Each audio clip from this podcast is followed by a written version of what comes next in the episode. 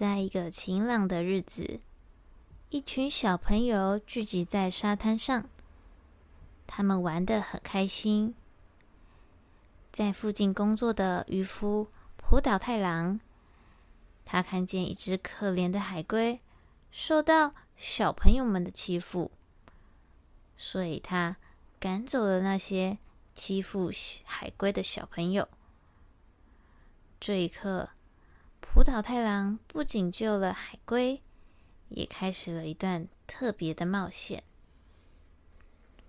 这只海龟原来是一位住在龙宫的神灵。为了报恩，他决定带浦岛太郎到大海的深处参观龙宫，并让他骑在他的背上。当浦岛太郎来到龙宫时，他受到了龙宫公主乙姬的热情款待。他们一起度过了愉快的时光，并成为了好朋友。然而，过了几天，浦岛太郎开始想念家中的母亲。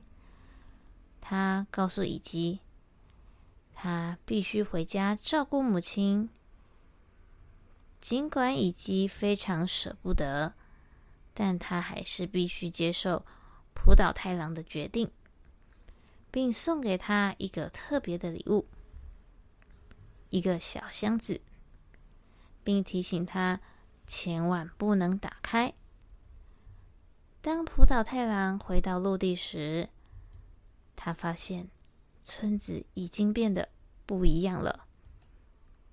他问了一位村民，才知道原来他在龙宫度过的几天。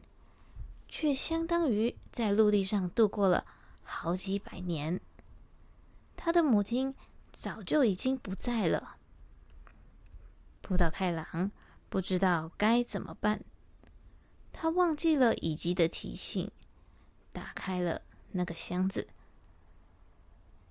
不久之后，他的脸多了很多的皱纹，头发也变成了满头白发。